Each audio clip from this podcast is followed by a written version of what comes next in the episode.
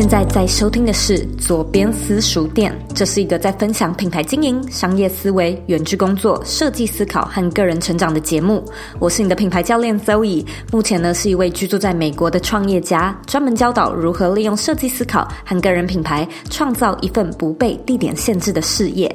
在私塾店里面呢，我会跟你分享一些品牌思维，帮助你用更快而且更有效的方式，走向有钱、有爱、有意义的理想生活。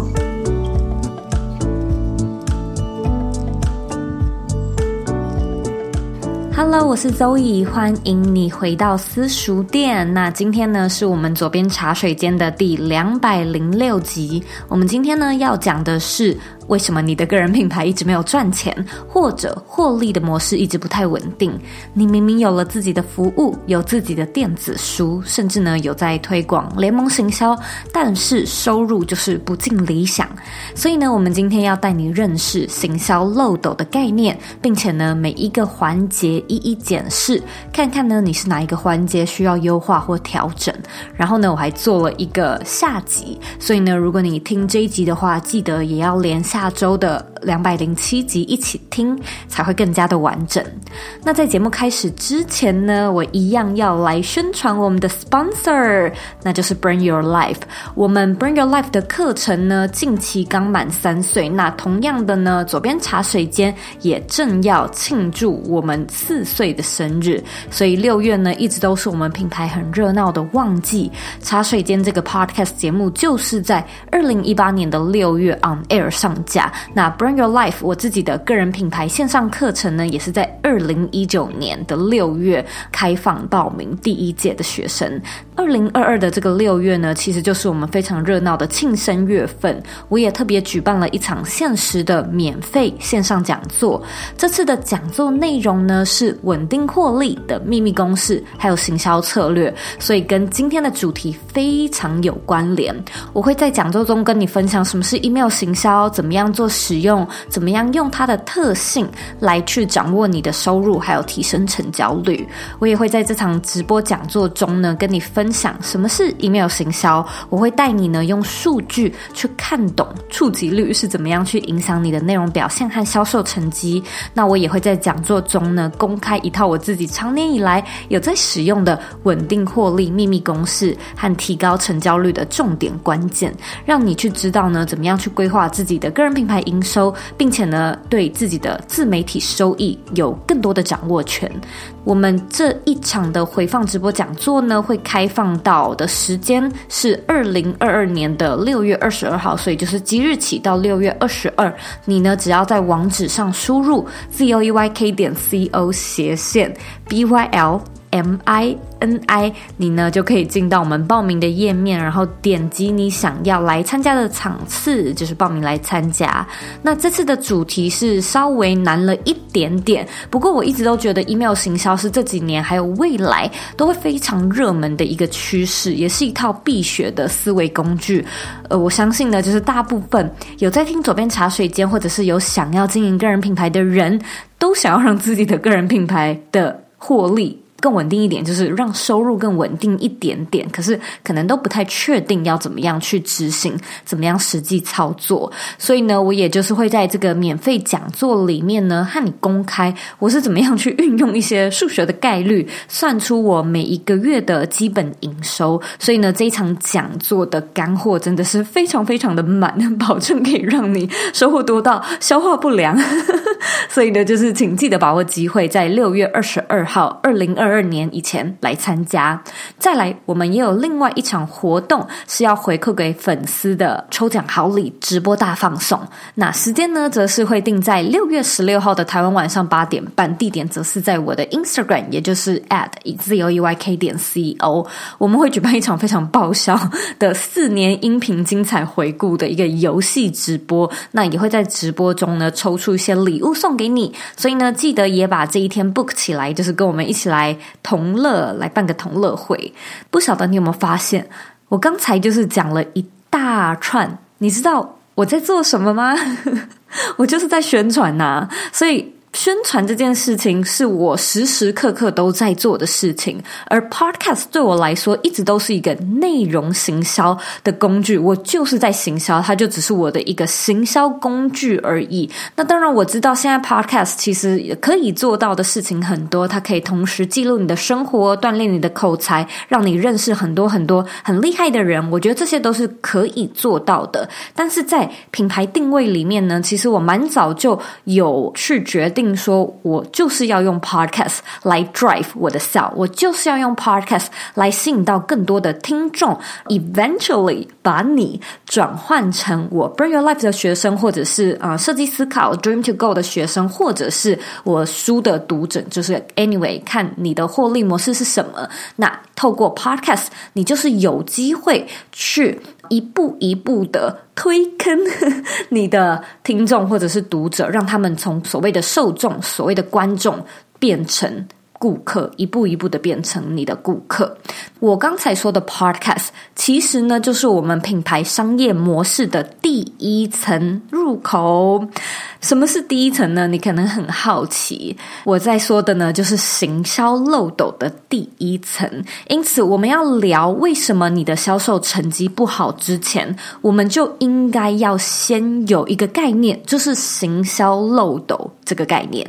什么是行销漏斗呢？行销漏斗的英文名字叫做 marketing funnel。你可以直接就是上网查“行销漏斗”这个关键字，网络上的资料非常多，解说也很多。简单来说呢，行销漏斗你可以把它想象成是一趟从观众变成顾客的使用者流程。它的形状就像是漏斗一样，它是一个由大到小、最上面最大、最下面最小的图形所组成的。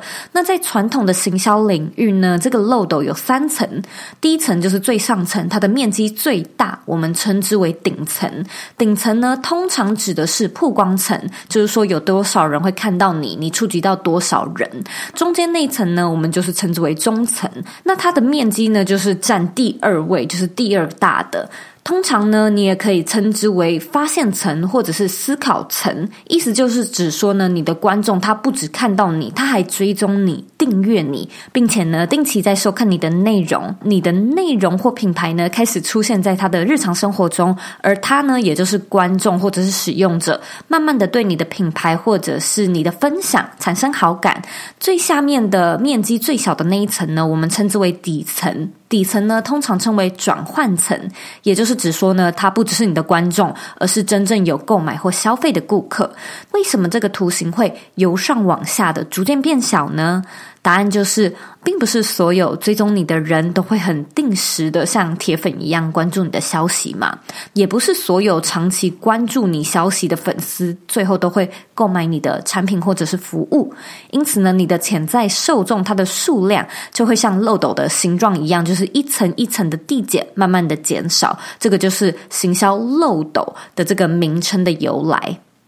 好，我知道呢，你听到这里已经一头雾水了，所以呢，你可以回到我们这一集的原文，我有帮你整理好一份讲义，就是可以让你下载。同样呢，我们在网页中也有图片，我想看图片的话，你就会比较好理解我在说什么。我们这一集的原文网址呢是 zoeyk 点 co 斜线行销漏斗，你输入中文就可以直接进到我们的网站页面里。刚才有说到，传统且最简单的行销漏斗呢，它只有三层。基本上呢，只要你有这三个概念，你就可以开始去思考每一个环节可以怎么优化。例如呢，你要如何增加你的曝光，然后引导到中层，让观众喜欢且持续追踪你。最后呢，再引导到底层，就是提供观众会需要或者是喜欢的产品跟服务，做到付费转换。不过呢，我一直都蛮喜欢在行销策略上面做一点小变化，所以呢，我现在也要用左边私塾店的行销漏斗变化型来跟你就是深深的、好好的聊我们完整的使用者流程。我现在就是完全整个产品设计师魂大爆发，接下来的内容会稍微比较困难一点点，嗯，你可以就是暂停一下，准备一个笔记本，我们就马上开始。首先呢，我们最上方的第一层同样是顶层，除了称它为顶层之外呢，我也会称它为冷流量层。冷流量层呢，它这一个环节指的是曝光。行销术语上面呢，你可能会听到的像是触及率、观看率，我觉得这都是指差不多的事情。曝光环节呢，最重要的思考点就是。观众是如何发现你的存在呢？其实我经常会收到很多，就是学生跟读者来问我一些关于品牌流量的问题。我自己认为呢，很多时候不是因为你的内容出问题，就是说你的内容其实真的是写的还不错，然后你也很用心，那一直没有流量，一直没有足够的追踪，很有可能就只是因为一个原因而已，就是你的观众。很单纯的没有发现你的存在，他们不知道你这个品牌的存在，就这样而已。因此，我们在这个环节所要思考的就是，我们怎么让观众很陌生的观众，完全不知道、完全没在追踪的观众，去发现你的存在。这边呢，也邀请你一起思考一下，你觉得一位观众啊，他会从什么样的管道发现你呢？又或者是你平常是如何去开创啊，就是 discover，就是发现一些新的创作者、新的品牌、新的频道的呢？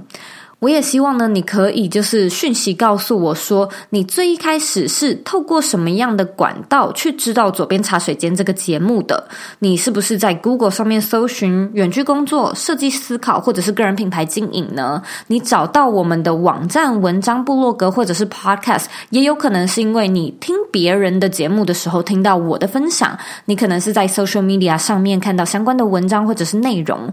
嗯，你可能参加过我们举办的一些。对对外的活动或者是讲座，你也有可能是很随机的在 Apple Podcast 上面或者是 YouTube 上面看到我的节目，也有可能呢是你身边有朋友在听，所以你就也跟着听。那其实我刚才说的一大堆，这些都是观众会知道你的方式。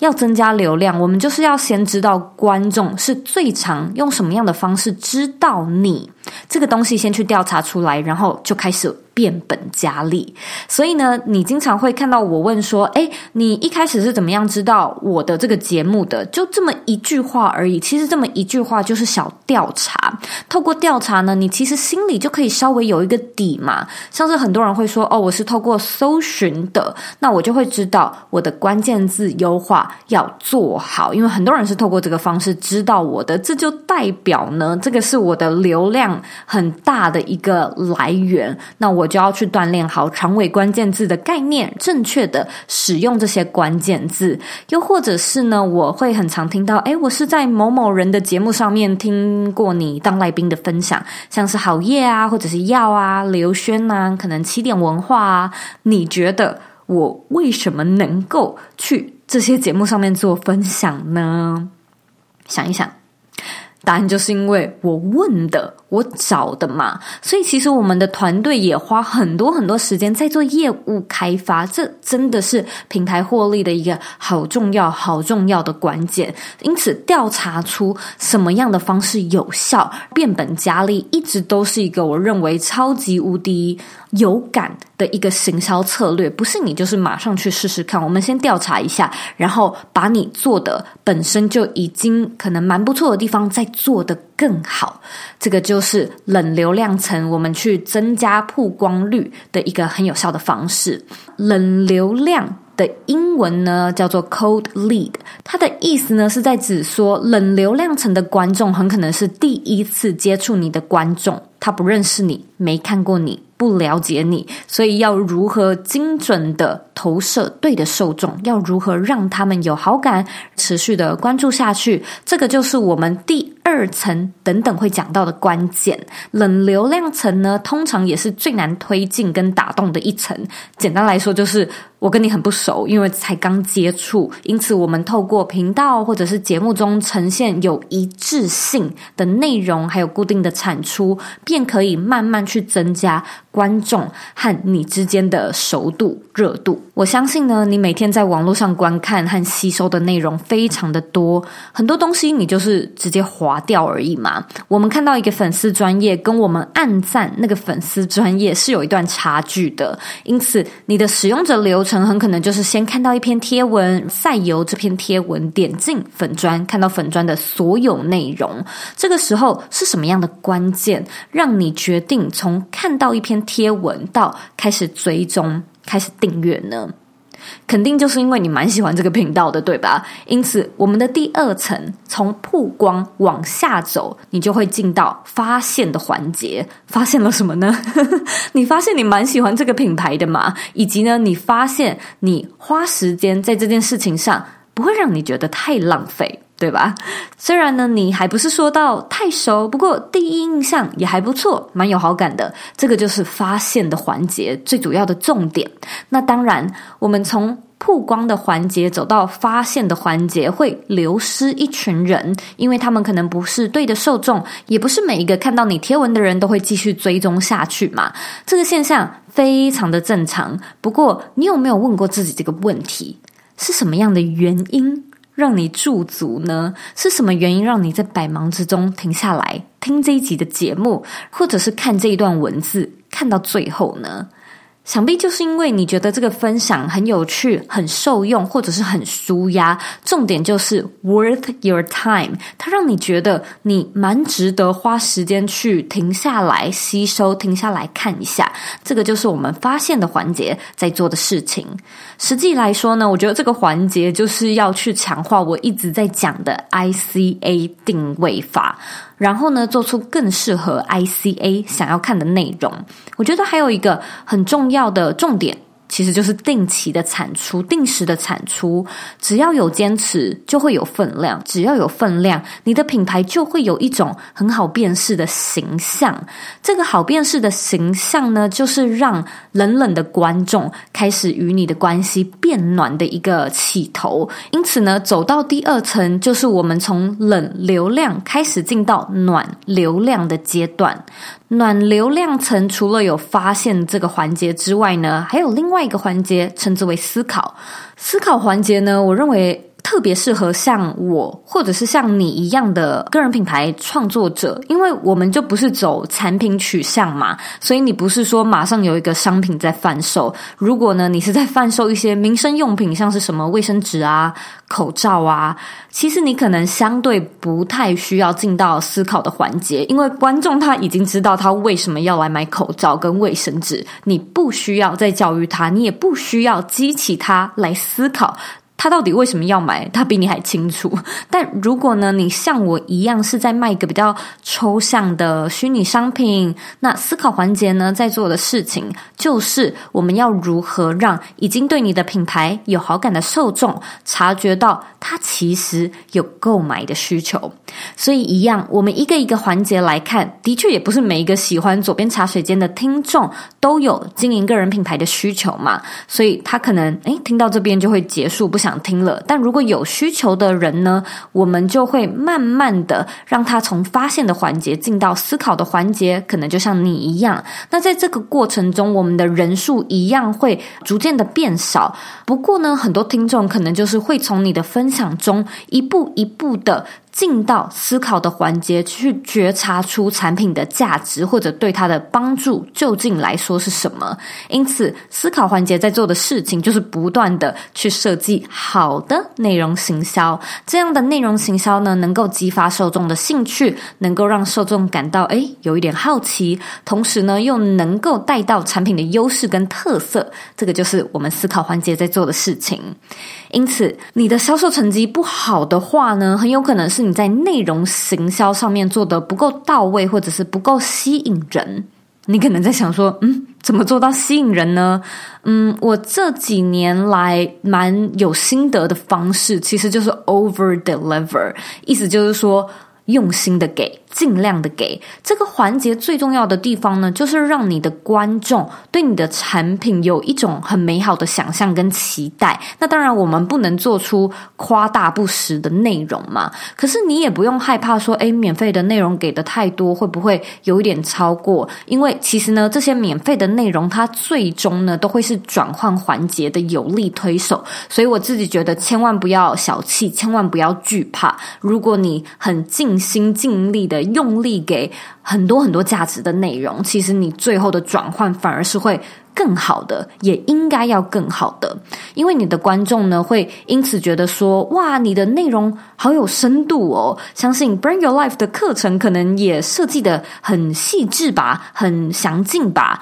是的，没错。所以呢，你看我现在就是在示范内容行销嘛。我选择了一个讲行销漏斗的主题，然后我用销售成绩不好的这个痛点来包装，吸引你进来听，还听到这里。然后呢，我又在节目中告诉你说，我们的课程 Bring Your Life 也有在教内容行销，也有在教销售漏斗。其实呢，这个就是思考环节的内容行销的一个基本操作方式跟示范。那我再举另外一个例子，假设呢，你是一位咖啡师。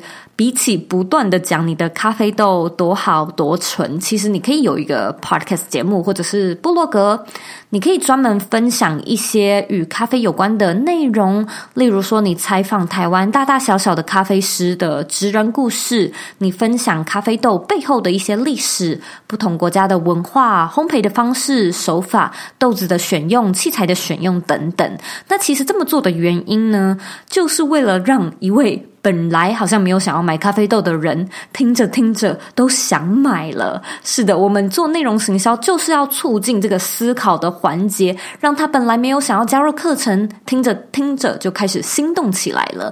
这样呢，我们就有机会把这位适合的观众推进成为学生，进到我们下一个环节，就是转换环节。那我刚才有提到，发现跟思考环节呢，都是属于暖流量层的中间阶层。暖流量呢，它其实比冷流量的粘着度更高，推动呢，通常也会像滚雪球一样，就是越滚越容易。当我们开始进到转换的环节，其实呢，我们也就进到了下一个，也就是热流量层。热流量层呢，其实是我们在行销力道上面可以稍微加重一点的阶层。那这个我稍后说明。我们先来聊聊转换。其实转换最重要的指标就是付费或者是价值的交换。这个环节要做的呢，就是将你的观众们变成付费的客户。这个时候呢，我们当然最主要的就是要有一个商业的模式，或者是你的最小可行的一个 offer。最小可行可以多小呢？我觉得它可以是一个十分钟的线上咨询，或者你贩售一些小小的周边啊，例如说小贴纸。或者呢，你也可以做一个一两页的电子书，或者是文件资料。总而言之呢，转换的环节呢，其实我们最一开始真的不用做得太大，因为你永远都可以优化和往上继续推进你的获利模式。可是你一定要先经过市场的验证，你才会知道要怎么样做优化，你才会知道这是否是一个 ICA 想要的商品或者是服务。我们今天的主题是在讲说，为什么你的个人品牌没有在赚钱嘛？因此，你有没有获利模式会是一个很重要的关键。你没在卖东西或没东西卖，那你当然就没有办法赚到获利跟转换。而到底要卖什么？我觉得这个就会是你需要去做市场调查、做足功课和了解受众需求的地方了。我个人的建议是呢，请你直接就去问问看你的观众，例如说，诶，我如果今天要开发商品的话，你会希望我卖什么东西呢？通常我自己的很多好点子都是来自于听众还有读者给我的一些灵感。我知道你可能会遇到的状况就是问了，好像没有人回答，或者好像没有太多的观众，所以没有人可以问。这个呢，其实就是我从头开始讲行销漏斗的最主要原因，因为你的人数是会从第一个曝光环节不断的持续递减，所以看到你的人不一定喜欢你，喜欢你的人不一定追踪你，追踪你的人不一定需要你，需要你的人也不一定会购买你的商品嘛。因此，如果你从一开始的人数就很少，转换的环节自然就会比较卡，比较困难一点。所以，如果说你现在还没有获利模式，你可以先去调查，或者是私讯问问看你的。观众，假设你现在已经有获利模式，我们就是要先去检视你的哪一个环节的开口做的不够大，或者是留下来的人不够多，然后逐一的去优化。通常呢，传统的行销漏斗在这里就会结束了。但是我认为这个方式忽略了后面一个很重要的环节。因此，如果呢你回到这一集的原文，你会看到我的图片有稍微改一下样子。比起漏斗呢，它比较像是一个沙漏的形状，就是上宽中窄、下又宽的一个图案。因为我个人认为，做完转换并不是就到此结束，我们需要关注，也更需要关注的，其实。下一个环节，也就是关系经营的这个环节。关系经营的环节的重点，比较像是说，怎么样去留住你现有的客户，那怎么样让他一而再、再而三的持续购买、持续订阅，很难，对吧？可是我觉得这个环节真的就是顾名思义，因为哪一段关系经营是简单的呢？关系经营本身就是需要投入大量的时间跟心血。这个环节的重点呢，我们当然就是要去注重 ICA 的满意度跟粘着度，并且加上一些产品设计的贴心小巧思，去做到与众不同，让你的顾客呢也想要持续这段关系，并且开始产生依赖、产生习惯。最终呢，你的品牌就有机会成为他的日常，成为他的 lifestyle，他的一种选择。后来呢，也就有机会去变成所谓的价值观，形塑出一种文化。我举个例子，假设呢，你在卖咖啡，那陌生的受众呢，跟你买了商品，成为了你的顾客。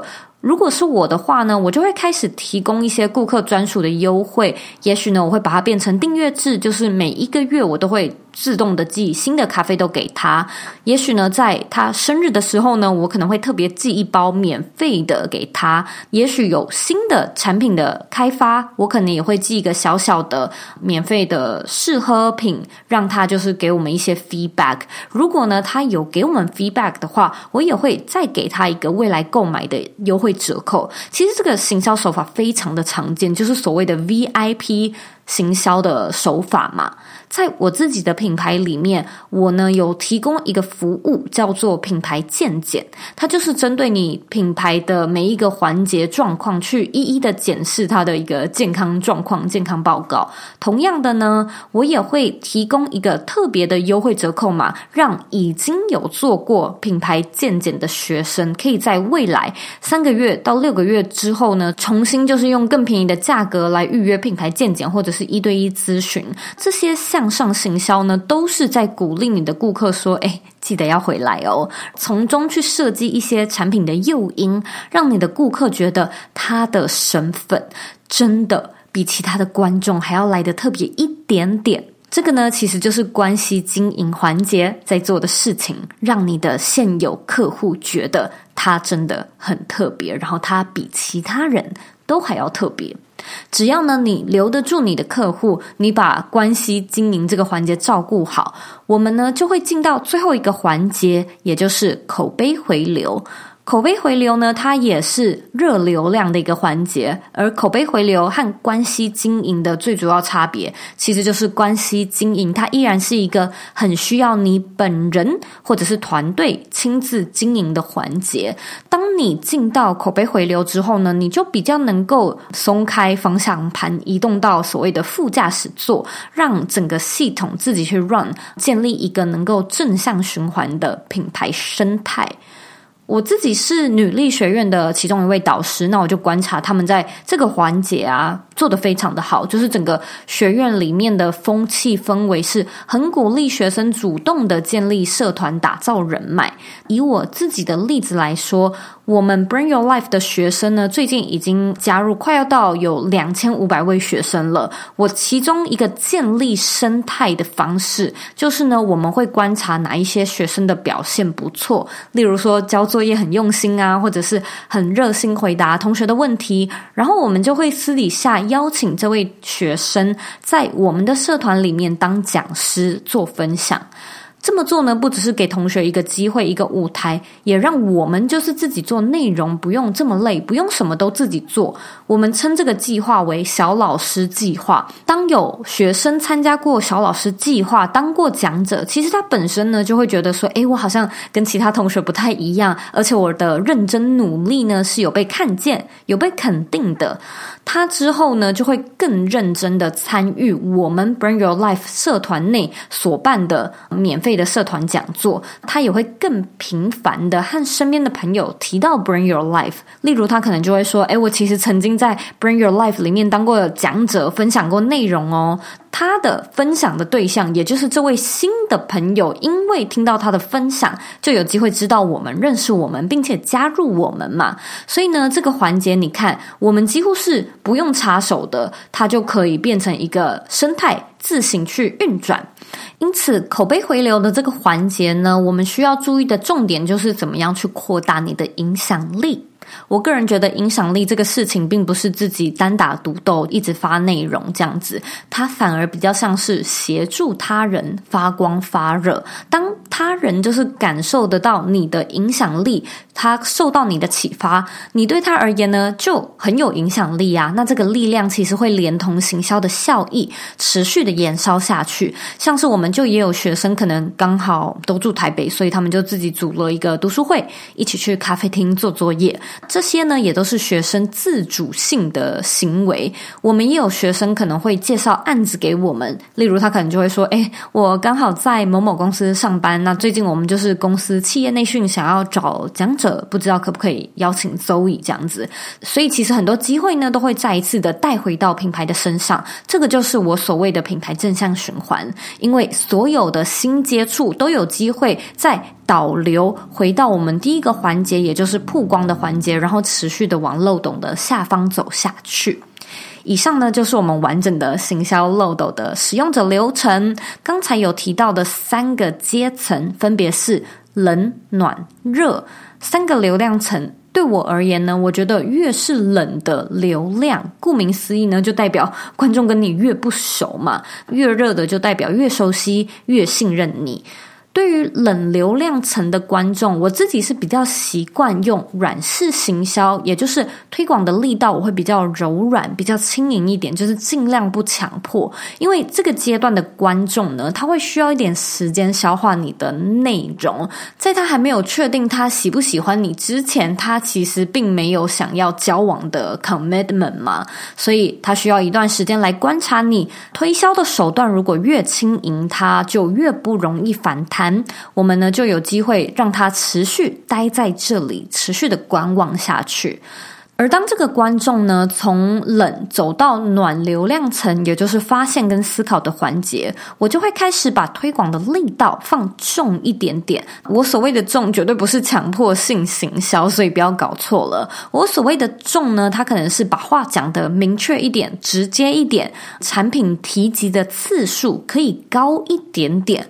这么做呢，就是为了让他觉得说，诶，我好像真的蛮需要这个服务的，或者是，嗯，虽然不太确定，但好像可以来试试看。如果呢，你的行销力道不足，就没有办法激起观众去思考他的需求。当然，这之间的比例拿捏也是需要透过多年的练习跟经验的累积，你才能够比较知道什么样的情况要怎么样去做判断，要用什么样的力道才是最适合的。那最后呢，我们就会走到热流量层。热流量层里面包含转换、关系经营，还有口碑回流这三个环节。所谓的热流量呢，其实就代表我跟你很熟了，我很多话呢是可以直接跟你讲的，我不用再像冷流量那样，就是暧昧时期爱爱内含光，我是可以直接跟你进入正题的。但是呢，我保证给你的都是最优惠或者是最有价值的。因为我们就是比冷流量的观众还要有更多一层的深度关系，那这个呢，其实是应该的、合理的，而且也是很有人性的一种设计方式。讲到这边呢，我知道你可能在想说，哼，行销力道这一段也太困难了吧？有没有什么样的 SOP 或者是销售文案，可以让你知道我遇到什么样的客户要用什么样的招数？我会说，也许有，但是它不太应该有。不应该的原因是因为我们每一个人都是独一无二的嘛。既然如此呢，我们便不应该使用一模一样的行销套路去 crack the code。我觉得这个就是一种想要超捷径的做法。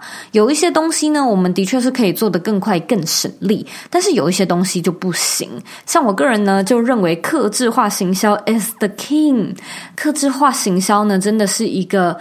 非常非常有用，而且我自己也很推崇，就是像圣经一样膜拜的一种销售的方式。因为其他人的经验、背景、故事、遭遇和你的需求、梦想、愿景都不一样。想要提升获利的成绩，我觉得最重要的，真的就是聆听啊。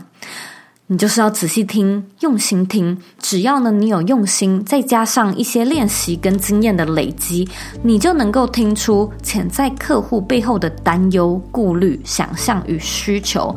当你听得出来，你就可以做判断、做分析。有判断、有分析，你就可以更好知道要用什么样的行销方式来 seal the deal。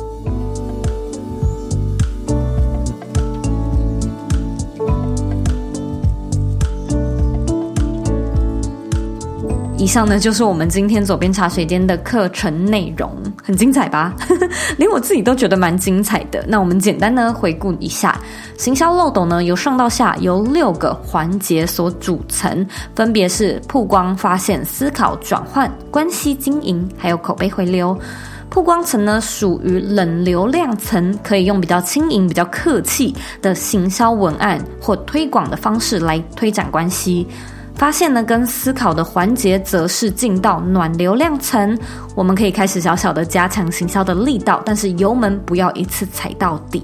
而随着你进到最后一个热流量层，就代表呢，你开始做到转换，并且呢，尝试去做关系经营，还有口碑回流。这个时候呢，我们就可以让行销变得更直接，变得比较率性，同时呢，可以保有与这层观众最密切的互动关系。这个呢，其实就是我给你的行销建议。非常感谢你今天的收听，我知道今天的内容非常非常的多，所以呢，一样有帮你整理好讲义，回到我们这一集的原文就可以找到下载的连接。这一集的原文呢是 c o e y k 点 c o 斜线行销漏斗。如果呢，你听完这集的节目觉得诶挺有收获的话呢，我们现在也有开放抖内赞助，你只要在网址上输入 z o e y k 点 c o 斜线 d o n a t e，你就可以进到我们的抖内赞助页面，也可以自行选择你要赞助的金额，那这也是一次性的，所以不用感到有压力。最后呢，再次的提醒，我们呢从即日起到二零二二的六月二十二号之前呢，都有一个限时的免费线上讲座，会跟你好好的、仔细的讲要怎么样去做到个人品牌的稳定获利，还有我自己研发出来的一个秘密公式，非常期待呢，可以在讲座里面见到你。如果你还有其他问题或者是其他的想法，你都可以回到这一集的网站或者是我的 Instagram 找我。我的网站网址和 IG 的账号一样是 z o u y k 点 co。你可以截图这一集的节目，然后分享到你的现实动态上面，让我知道你听完这一集之后有学到些什么东西。我自己非常的好奇。那喜欢这一集的内容，也希望你可以帮我一个忙，帮我呢到 Apple Podcast 上面打新评分，还有留言。希望你可以帮我在留言的时时候留下你现在正在收听的集数，以及你喜欢它什么样的地方。别忘了按下订阅键，然后把这个节目分享给身边你认为会有需要的人，或者你认为很重要的人。别忘了，我们二零六和二零七呢是上下两集，所以呢，我们下一集同样也会讲品牌没有获利或者是获利不稳定最主要的原因和调整的方式。因此呢，敬请期待我们下一集的节目。最后的最后呢，我知道你是非常忙碌的，我也知道呢，你可以选择去做很多很多其他的事情，但是呢，你却选择来收听这个节目，而且还听到最后。我是真的非常非常的感谢你。现在呢，我也想要花一点时间跟你说，你是你人生的负责人，你有权利也有能力去过你真正热爱的人生。左边私塾店下课喽，我们下次见。